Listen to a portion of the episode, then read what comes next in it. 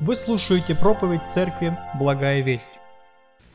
Не так давно закончили проповедовать послание филиппийцам, и я ненадолго хотел бы всех нас вернуть туда еще раз и прочитать текст из третьей главы послания к филиппийцам, стих 17. Апостол Павел по вдохновению Духа Божьего пишет следующее – Подражайте, братья, мне и смотрите на тех, которые поступают по образу, какой имеете в нас. И апостол Павел писал в этой главе об одной из самых главных целей в жизни христиан – это подражание Господу Иисусу Христу. И поскольку каждый верующий знает, что он далеко не совершенен в своей жизни, то ему нужны наглядные примеры или люди, которые знают, что делать со своими несовершенствами на пути уподобления Христу. Апостол Павел был таким примером для филиппийских верующих и призывал их подражать Ему в том, что Он подражает Христу, а также подражать другим благочестивым людям. И смотрите на тех, которые поступают по образу, какой имеете в нас. И это делает данное повеление универсальным на все времена. И жизненный опыт других людей, основанный на истине Священного Писания, он может многому нас научить, или другого человека. Вот почему ничто так иногда нас не интересует больше, чем жизнь других людей. Не правда ли? Мне очень нравится читать биографии мужей Божьих, христианских тружеников, миссионеров. И когда ты читаешь а, об их жизни, то ты можешь очень много почерпнуть примеров для подражания. Однако, когда мы смотрим Священное Писание, то там содержится не меньше всевозможных примеров из жизни абсолютно разных людей. В Писании мы встречаем царей, нищих, домохозяек, физически больных людей, священников, рабов, а, рыбаков и так далее. Список можно перечислять. И Господь, Он посчитал нужным оставить на страницах своего слова в каком-то смысле биографии некоторых людей. И они главным образом показывают, как Бог действовал в жизни того или иного человека и преподносит нам очень важные жизненные уроки. А сегодня мы рассмотрим жизнь одного такого мужа Божьего, жизнь которого фрагментарно или частично оставлена на страницах Священного Писания. Но прежде чем мы это сделаем, а, хочу рассказать вам об уроке из своей жизни, который я получил, когда, будучи еще подростком, занимался спортом. Около шести лет, может быть, чуть больше. А, я посвятил занятиям такому виду спорта, как плавание. И, как и в любом другом виде спорта, все время, потраченное на тренировки, оно сводилось к тому, как ты выступишь на соревнованиях. Это плод всех тренировочных дней. И нужно отметить, я был ну, не самым лучшим в группе, а, ну, не говоря обо всей, наверное, детской юношеской спортивной школе, где я тренировался. И в моей группе были ребята, которые были талантливые, сильнее и одареннее, чем я. Но были дни, когда даже так скажем, самые а, сильные, самые одаренные, они проигрывали в своих так называемых предварительных заплывах. Прежде чем ты выйдешь в финал, есть предварительный заплыв, который определяет восьмерку сильнейших. И так случается, не всегда а, все силы, вся энергия, а, весь этот процесс тренировочный, который ты тратишь на своих занятиях, окупалась победами на соревнованиях. И так бывает. И вот что я мог наблюдать а, в такие моменты в своих товарищах по группе. А, на их лицах иногда было очень такое глубокое разочарование или растерянность, а, как будто бы они не могли поверить в то, что с ними произошло. В их глазах иногда были слезы, и кто занимается спортом или занимался, ну, поймет, что в таких случаях очень тяжело судить людей – это просто всегда опустошающе, когда а, ты неделя за неделей тренируешься по 4-5 часов, кто-то больше, каждый день, и в итоге ты проигрываешь. Есть чему разочаровываться. И иногда разочарование не покидало людей, даже когда они приходили на следующую тренировку и дальше. И, конечно же, в какие-то дни было то же самое у меня. Определенные разочарования постигали меня. Если проигрывали иногда сильно, сильнейшие, это иногда было и в моей жизни. Но благо, что во всей этой истории, а, во всей этой ситуации, спорте, а, в моей жизни были хорошие наставники, которые научили или учили правильно смотреть на все эти вещи, когда это происходит. Они помогали учиться видеть в своих поражениях очередной этап в тренировочном процессе. А когда ты смотришь на свои ошибки, делаешь выводы и двигаешься дальше. И это знает а, каждый хороший тренер. И этому учит каждый хороший тренер своих воспитанников. Поскольку такое мышление, такой менталитет спортсмена, он сохраняет мотивацию в спорте. Без такого взгляда на поражение трудно, как говорят, удержаться в седле.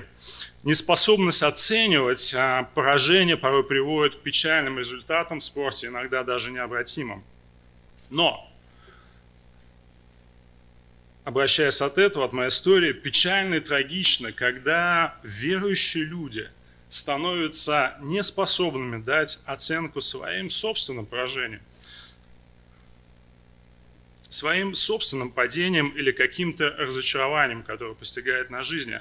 Друзья, вы когда-нибудь думали над тем, как мы должны смотреть на наши поражения или какие-то неудачи, наши падения? В чем заключается Божья перспектива или такой отдаленный взгляд, когда мы говорим о своих поражениях в жизни, может быть, служении, когда мы падаем или что-то не получается – Почему Господь иногда позволяет некоторым из нас происходить каким-то таким вещам, когда мы можем терпеть эти поражения, крах, разочарование? Для того, чтобы ответить на поставленный вопрос, мы как раз-таки рассмотрим историю жизни человека по имени Иоанн. Но ну, не тот, который написал 4 а, Евангелие от Иоанна, а Иоанн, который называется также в Новом Завете Марком. И чтобы услышать ответ на те вопросы, которые мы задали, вам нужно дождаться конца проповеди, вы тогда получите свою награду. И мы сделаем обзор основных периодов жизни этого человека и посмотрим, как Бог действует в поражениях, в разочарованиях его детей, которые постигают их в пути следования за Христом. Итак, Первое, на что мы посмотрим, это ранние годы следования Марка. Ранние годы следования Марком. И здесь нужно рассказать немного о самом Марке. Его имя нам известно по одному из Евангелий, которое он написал, и которое в наших Библиях носит его имя, Евангелие от Марка.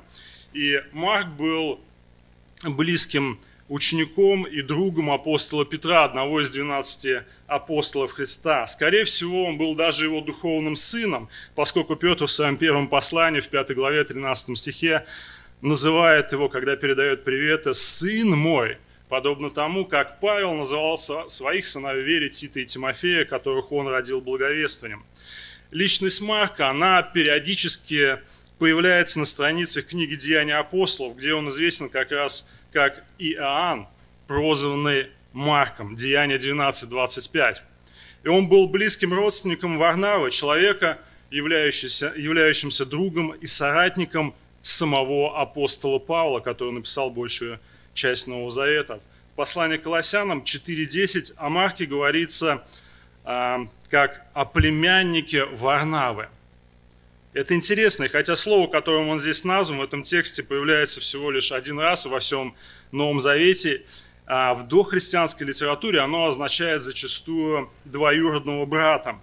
И очевидно, что так оно и было. Если Марк был двоюродным братом, а не племянником Варнава, то вполне резонно, что он также был, как его брат, левитом, родом происходившим с острова Кипр, о чем свидетельствует Деяние 4.36. Там сказано, что Варнава был левит, родом киприянин. Его иудейское имя Иоанн означает «Господь милостив». Но, как мы видим из книги Деяний, позже его прозвали Марком, что наверняка соответствовало его характеру. Марк – это латинское имя, означающее «молот». И Марк писал свое Евангелие как раз римским верующим. И, может быть, резкий, динамичный характер был присущ Марку с самого начала, а может быть, это было отпечатком его последующего близкого общения с взрывным и частно импульсивным, как мы знаем из Евангелия апостолом Петром. Когда мы читаем Евангелие от Марка, написанное рукой Марка, то можем наблюдать в нем постоянную динамику. Если вы внимательно читаете, то вы заметите, что он использует слова «тотчас» и «немедленно» в своем Евангелии чаще, чем все другие три евангелиста вместе взятые. А Христос в его Евангелии изображен как слуга, который постоянно, непрерывно служит людям. И это является основной темой его Евангелия, на что ясно указывает 10 глава, стих 45. И кроме того, Марк, по всей видимости, что еще о нем стоит сказать, пришел из благополучной семьи. Нам мало что известно об его отце, но из книги Деяний мы знаем о том, что его семья жила в Иерусалиме. Может быть, он был в числе тех, кто слушал проповедь Петра в книге Деяния, глава 2, и затем обратился ко Христу, кто знает. Известно также, что в доме Марии, матери Марка, собиралась домашняя церковь для молитвы. Это была жертвенная, обеспеченная семья, которая раскрывала свои двери для посетителей, для братьев и сестер во Христе, что служит большим примером для каждого из нас. И наверняка многие верующие в Иерусалиме очень хорошо знали эту семью. И сам Петр, помните эту историю, когда Ирод Агриппу в 11 главе, эта глава начинается с того, что он убил одного из апостолов, а, брата Иоанна, Иакова, и потом заключил Петра в темницу. И вот после того чудесного избавления из темницы ангелом, апостол Петр как раз приходит именно в дом Иоанна Марка. Откуда мы это знаем? Книга Деяний, 12 глава, стих 12-13. Там сообщается следующее, послушайте. «И осмотревшись, пришел, речь идет о Петре, к дому Марии, матери Иоанна, называемого Марком, где многие собрались и молились. Когда же Петр постучался у ворот, то вышла послушать служанка именем Рода и обращает на себя внимание несколько моментов, несколько деталей в этом тексте. Во-первых, в этом доме могли собираться многие. Это говорит о том, что в их доме могло помещаться достаточно немалое количество людей. Во-вторых, что подтверждая данную мысль, в этом доме была не просто дверь, как в обычных домах того времени, а если вы обратите внимание в текст, там написано «ворота». Воротами по-гречески пилон называли крытые входы богатых домов. По-современному мы бы назвали это вестибюлем. Друзья, скольких из нас дома есть вестибюли, а не прихожая? Вы понимаете, о чем я говорю? И буквально текст можно перевести так. Когда же Петр постучался в дверь пилона? И по данным историков и археологов, такие дома могли вмещать от 40 до 60 человек. Это немало даже по современным меркам. В-третьих, в этом доме была прислуга – Лука сообщает, что когда Петр постучал в дверь Пилону, то к нему вышла служанка по имени Рода, а прислугу, как вы понимаете, содержали не бедные семьи. Поэтому мы можем сделать вывод, Марк был из семьи материально обеспеченной и благополучной. Однако, из какой бы благородной, богатой и жертвенной семьи он не был – каким бы напористым он не был по своему характеру, возможно, все это не уберегло его от разочарования и поражения. И почему об этом говорю? Некоторые комментаторы связывают одно, из, одно место в Евангелии от Марка с ситуацией, которая произошла с самим, самим автором, то есть Марком, написавшим данное повествование. Этот текст, он содержится в Евангелии от Марка в 14 главе, стихи 51 и 52. И Марк описывает здесь арест Иисуса в Гефсимане в момент, когда все ученики уже разбежались убежали от Христа. Стих 50 об этом говорит. И послушайте, что, послушайте, что он записал дальше. Один юноша, завернувшись по ногому телу в покрывало, следовал за ним, то есть за Христом, и воины схватили его, но он, оставив покрывало, ногой убежал от них. Мы не утверждаем это догматически, но вполне законно предположить, что Марк упоминает здесь именно о себе, если учесть несколько фактов. Первое. Эта история с некоторыми подробностями из тех четырех Евангелий упоминается только в Евангелии от Марка. Второе. Всякий раз, когда евангелисты сообщают что-то о себе в своих Евангелиях, ну, например, а, Матфей или Иоанн, то они никогда не упоминают своих имен. Помните тот случай, когда Матфей в 9 главе, стих 10, своего Евангелия написывает, как в дом одного мытаря на обед пришло много других мытарей, и туда был приглашен сам Господь. И там нет имени, кто, кто это был. Или Иоанн, упоминающий в 21 главе, в других главах своего Евангелия об ученике, которого любил Господь и который возлежал рядом с ним на последней вечере. Скорее всего, это были сами авторы, которые писали Евангелие. И такие описания, они происходят достаточно в скромной манере. И это то, что можем здесь наблюдать в этом тексте, в 14 главе Евангелия от Марка. Почему Марк мог оказаться в тот момент в Гефсиманском саду?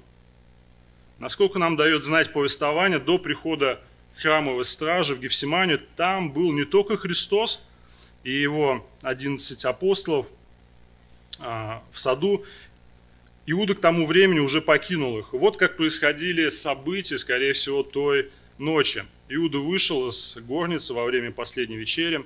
А когда он пошел и сообщил о том, где находится Христос, то под его руководством группа вооруженных солдат, скорее всего, пришла в дом, где Христос собирался на последнюю вечерю со своими учениками. И именно этот момент описывает Марк в начале 51 стиха. Опять же, если это так, то Христос с апостолами в последнюю ночь был в доме именно Иоанна Марка. И когда же воины Сауды пришли искать Христа, то, по словам одного иудейского историка, он посвятил целую книгу жизни временам Христа, политическому, социальному, историческому контексту, он написал, Марк мог услышать какой-то шум в доме, заподозрить, что что-то не так происходит, и, накинув льняную одежду или ночную рубашку, последует за толпой. И надо отдать должное Марку к моменту, когда все разбежались, стих 50 там в Гефсимане находился один Марк, пока его не заметили воины. Возможно, он пошел туда, чтобы сообщить как раз Христу, что за ним направляются. И пока его не заметили, не попытались схватить. Его одежда или покрывало, которое он на себя надел, либо сползло, либо было стянуто воинами, когда они хотели арестовать его. И он убежал от них в одном нижнем белье, что было в том обществе само по себе достаточно неприглядно, где много строилось на чести и бесчестии. Люди, они даже не открывали подолу ног, а не то, чтобы подумать оказаться в нижнем белье на улице ночью. И наверняка он никогда не мог забыть эту ночь. Это была безуспешная попытка Марка в следовании за Христом. И нет ничего плохого в самой попытке вследования но Марк потерпел поражение в тот момент. Такое поражение, кстати, потерпели все 11 апостолов Христа в ту ночь, которые пробыли с ним гораздо больше, чем Марк. И это был такой первый печальный опыт в практике будущего евангелиста. Марка оставлен на странице Священного Писания. Это его первое испытание, поражение или падение. И из раннего периода жизни этого человека можно сделать практический урок о том, что никакие личные достоинства или регалии, они не могут защитить никого из нас от каких-то падений, трудностей, поражений, неудач. Нет такой пилюли. И, возможно, это то, что кто-то из присутствующих сейчас переживает в своей жизни на вашем пути следом за Христом. А, может быть, где-то кто-то не смог устоять перед натиском каким-то, упав. И, может быть, там, где нужно было стоять честь Господа, вы потерпели поражение. И так иногда происходит, и многие до вас проходили подобные переживания, испытания. Мы видим это в жизни человека, написавшего второе Евангелие. И такие моменты, они должны напоминать нам, что мы не самодостаточные люди. Давайте посмотрим на второй период в жизни Марка. Это начальные годы служения. Начальные годы служения Марком.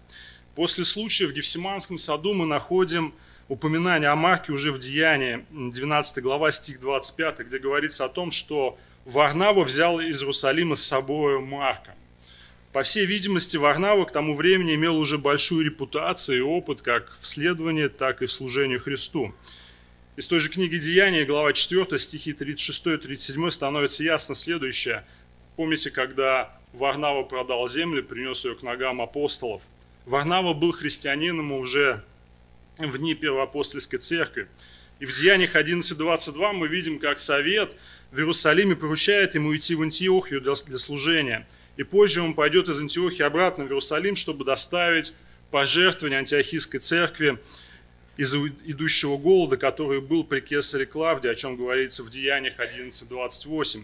И по пути назад в Антиохию Варнава взял с собой Марка, скорее всего, для служения, поскольку в Деяниях 13.5 сказано, когда Варнава с Павлом отправились в первое миссионерское путешествие, они имели при себе и Иоанна для служения.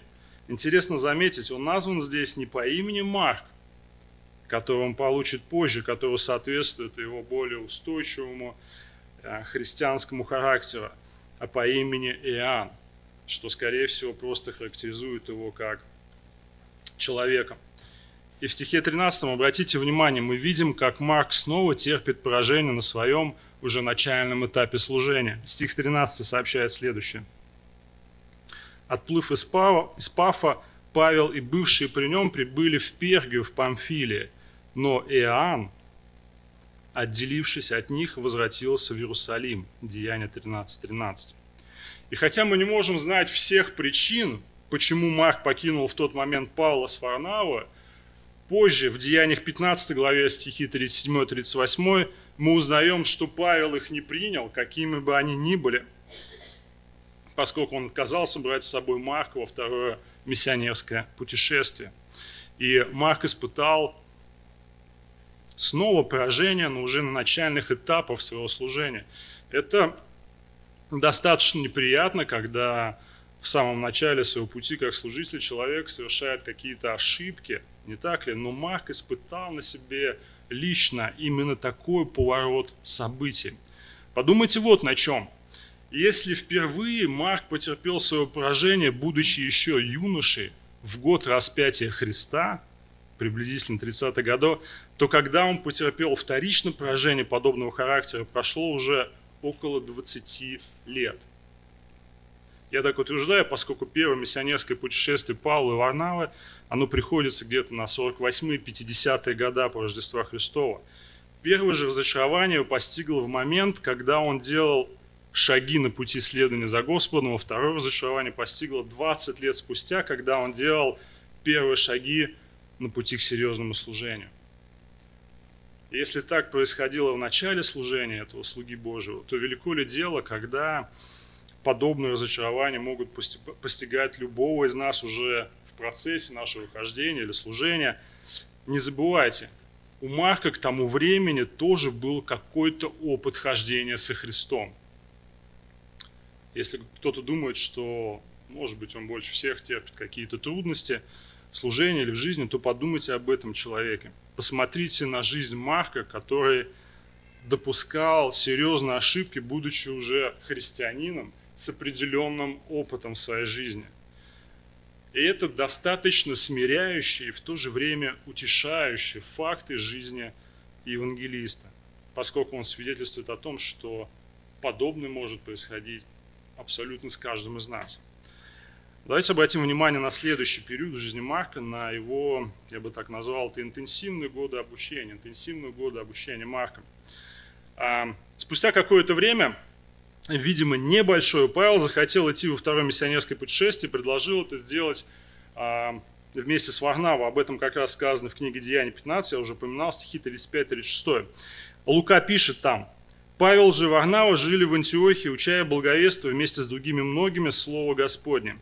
По некоторому времени Павел сказал Варнаве, пойдем опять посетим братьев наших по всем городам, в которых мы проповедовали Слово Господне, как они живут.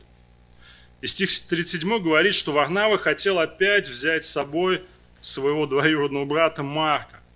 Однако следующие два стиха говорят о категоричном отказе Павла так поступать.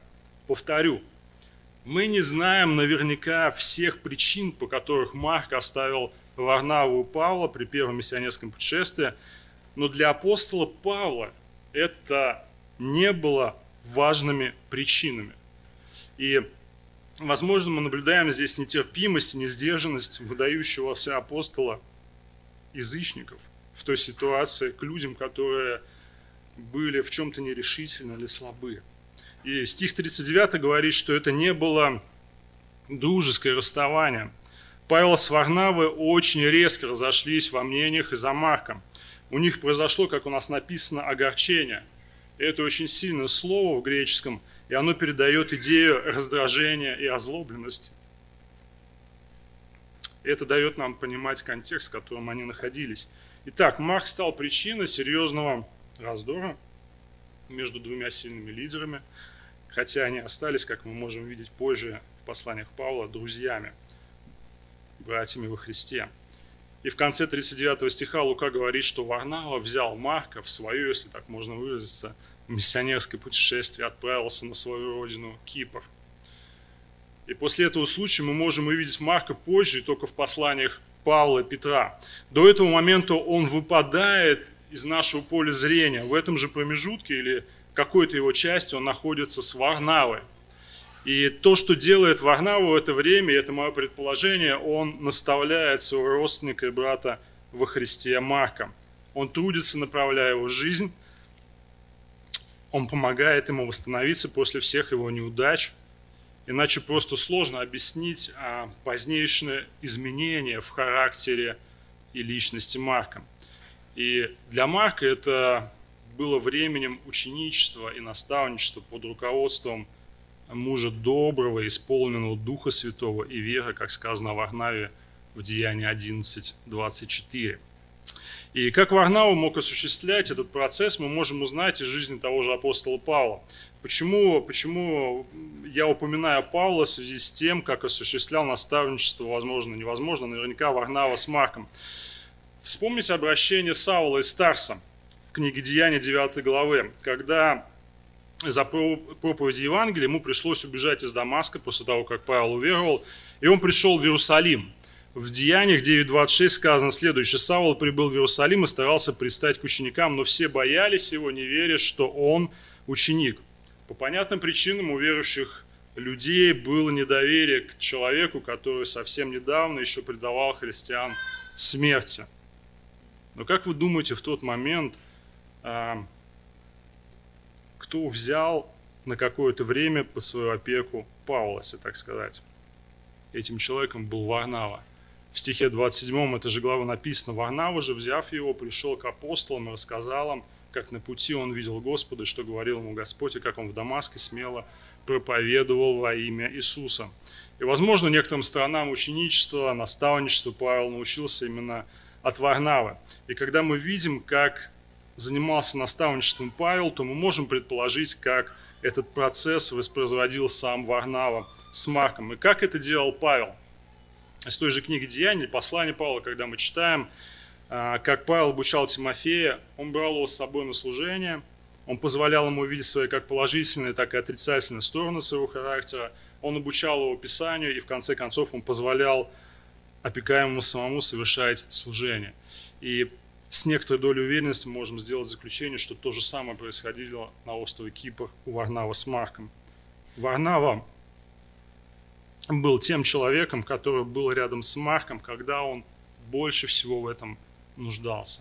Он помогал ему оправиться от своих поражений, возрастать в школе служения Христу. И из этого периода жизни Марка мы можем также извлечь для себя очень хороший урок. Общение со зрелыми во Христе людьми, их наставления позволяют оправиться от неудач и поражений в своей жизни, если это действительно зрелые люди во Христе. И позвольте вам задать вопрос, есть ли такие люди в вашей жизни, с кого бы вы могли брать пример? И если такой человек, к которому вы могли бы пойти в любое время и поговорить о своих переживаниях или падениях, если нет, то найдите таких людей или человека. Или, по крайней мере, задайтесь такой целью. Начните об этом молиться. И прежде всего увидеть в этом свою нужду. В конце концов, стремитесь сами, а если вы достаточно зрелы, к тому, чтобы быть таким человеком для других. И говоря же о Марке, возвращаясь к Марку, его время общения с Варнавой на Кипре пошло ему на пользу. Откуда мы можем знать об этом? Как раз об этом говорит вся его дальнейшая жизнь. Итак, что же происходило в жизни служения Марка дальше? Мы рассмотрели уже основные периоды в его жизни. Это ранние годы следования за Христом, начальные годы служения и интенсивные годы обучения. Однако стоит также упомянуть о Марке уже в качестве служителя или о зрелых годах служителя Марка – в более поздних книгах Нового Завета мы можем наблюдать, как Марк становится уже сильным лидером. Прежняя нерешительность Иоанна Марка, очевидно, уступила место большой силе и зрелости. И он со временем проявил себя как мужественный служитель Божий. После всего того, что было в жизни Марка, его имя встречается уже в послании к Филимону, стих 24, где Павел, приветствуя домашнюю церковь Филимона, пишет следующее – Приветствую тебя, Эпофраз, узник вместе со мной ради Христа Иисуса, Марк, Аристарх, Димас, Лука, сотрудники мои. Это послание было написано в первом римском заключении апостола Павла спустя еще 10 лет после поражения Марка при первом миссионерском путешествии. То есть мы видим человека уже с 30-летним опытом хождения во Христе. И наряду с Аристархом, Димасом и Лукой Павел называет его здесь сотрудником или соработником. Данное слово Павел использовал всякий раз, когда писал о людях, которые каким-то образом трудились вместе с ним в проповеди Слова Божия. И после того, как Марк отправился, оправился от всех своих переживаний, поражения, он становится одним из ценных сотрудников Павла, который когда-то его отверг и не захотел брать с собой – Теперь он стал одним из ценных сотрудников служения распространения в Евангелии. В 4 главе послания Колоссянам, стих 10, мы уже упоминали этот стих, апостол Павел дает указание колосским верующим о Марке. «Приветствует вас и Марк, племянник Варнава или двоюродный брат, о котором вы получили приказание, если придет к вам, примите его». И Павел говорит им, что если к ним придет Марк, то они должны слушаться его указания, принять его. Скорее всего, Иоанна Марка хорошо знали колосские верующие – и, возможно, даже его падение в прошлом. И Павел предупреждает их, им не нужно отстраняться от него из-за ошибок в прошлом. Таким же должно быть отношение сегодня по местной церкви к людям, которые когда-то испытали поражение в своем хождении с Господом. Позже, во время уже второго римского заключения, перед своей смертью, апостол Павел отзывается о Марке как об очень ценном помощнике и служители. И это очень важно. В котором одном он в тот момент нуждался. Во втором Тимофея 4.11 апостол Павел писал о нем Тимофею такие указания. «Марка возьми и приведи с собой».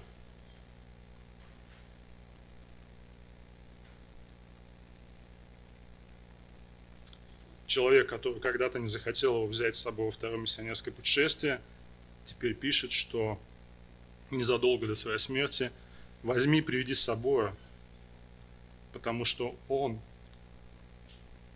мне нужен для служения. В то время апостол Павел избрал для служения именно Марка. И это говорит об определенном, ну, об определенных характеристиках, способностях мужественно служить в тяжелое время – когда на христиан уже, кстати говоря, в то время начались гонения со стороны римской власти. Возвращение Иоанна Марка к активному служению, его становление в качестве служителя могло произойти отчасти благодаря также апостолу Петру. Конечно же, мы не можем не упомянуть апостола Петра. И скорее с его слов он записывал свое Евангелие. И близкие отношения Петра с Марком видны из сказанного им о Марке в своем первом послании, где мы, где, ну, мы упоминали это послание, где он называет его «сын мой». И как мы знаем из Писания, Петр сам в прошлом прошел падение, неудачи, поражение. Все мы помним его великое исповедание Христа Сыном Божьим послед... и последующий сильнейший упрек Христа в его адрес Матфея 16 главе. Перед нашими глазами также стоит Гефсиманский сад и отречение Петра, которое мы знаем из 14 главы Евангелия от Марка – мы также знаем его лицемерие в галатийских церквях, о чем мы знаем из второй главы послания Галатам. Апостол Петр прошел суровую школу самых тяжелых испытаний, падений в своей жизни. И в конце концов, Его жизнь закончилась мученической смертью на кресте вниз головой, как говорит предание. И, несомненно, наряду с Варнавой апостол Петр также оказал влияние на этого в прошлом молодого человека и помог ему стать сильной, зрелой личностью во Христе.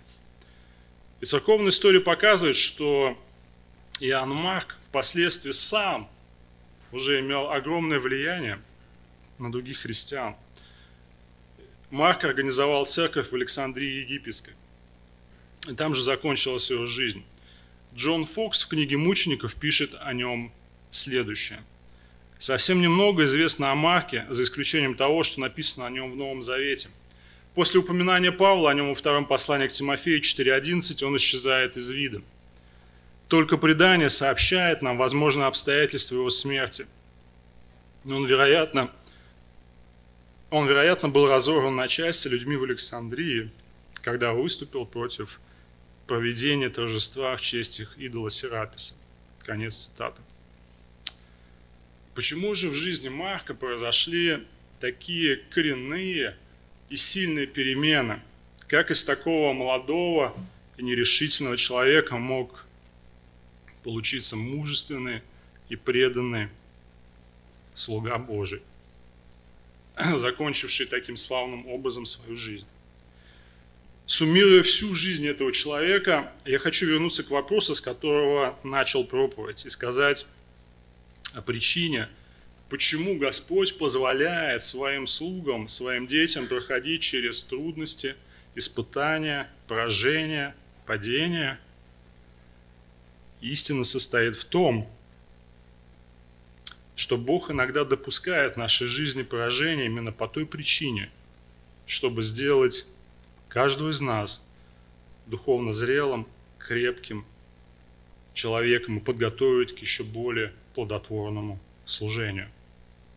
Послушайте, в Иоанна 15 главе 2 стихе сказано, «Отец всякую ветвь, приносящую плод, очищает или по-другому подрезает, чтобы более принесла плода».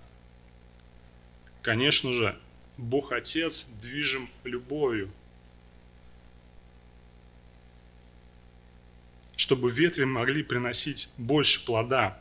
Но сам процесс очищения для растения бывает болезненным, когда подрезаются ветви. Это наглядная иллюстрация того, как Господь действует в жизни своих детей. Из жизни Иоанна Марка она свидетельствует, ну, является свидетельством того, что Господь может обратить на пользу даже падения, недостатки верующего человека. Друзья, хочу призвать вас по-новому посмотреть а, на ваши поражения неудачи именно под таким углом. Иногда для того, что, чтобы нас чему-то научить, нам нужно пройти через испытания, разочарования и падения, и поражения. И, конечно же, если что-то в нашей жизни, что мы делаем, это связано с грехом, то первое, что нам нужно сделать, это исповедоваться и признать зло злом, признать перед Господом и раскаяться в этом – нам следует тогда сделать вывод из того, что с нами произошло, посмотреть еще раз на эту ситуацию попросить, возможно, помощи у благочестивых, зрелых людей во Христе. Смотрите на свое поражение как еще на одну ступень для духовного возрастания и для верующего человека, рожденного свыше. Где есть место падением, там есть всегда возможность для поднятия и возрастания. Этого не происходит только с неверующими людьми. И если бы мы спросили Марка, то я думаю, что я хотел бы обратиться сейчас к тем, кто, возможно, здесь присутствует первый раз. А может быть, не первый раз вы ходите в церковь и являетесь в каком-то смысле частью церкви, но в вашей жизни не произошли никакие изменения. И если бы мы спросили у Марка, что он думает об этом, я думаю, что мы можем обратиться к восьмой главе Евангелия от Марка, а точнее к словам, к словам Христа, которые он записал. Послушайте, Христос сказал, какая польза человеку, 8 глава 36 стих, если он приобретет весь мир, а душе своей повредит, или, или какой выкуп даст человек за душу свою. Кем бы вы ни были, чем бы вы ни занимались, Но с точки зрения вечности, если вы не позаботились о своей душе, в вашей жизни все впустую. И самое ценное, что есть, это ваша душа. И Христос говорит, «Ибо кто постыдится меня и моих слов вроде этом, полюбодейным и грешным, того постыдится Сын Человеческий, когда придет в славе Отца Своего со святыми ангелами». И это не означает ничего хорошего для вас тогда в конце. Но слава Богу, есть хорошие новости, есть условия.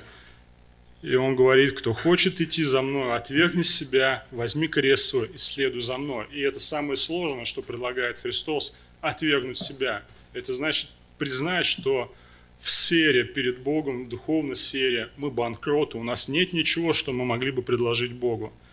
И Христос, Он тот, кто пришел, чтобы отдать свою душу для искупления многих. Это истина, в которую вам нужно поверить. И тогда Бог будет совершать свой труд в вас. И хочу закончить проповедь, перефразируя слова одного человека на тему, о которой мы сегодня говорили. Послушайте, и мы помолимся. Опыт может стать суровым учителем.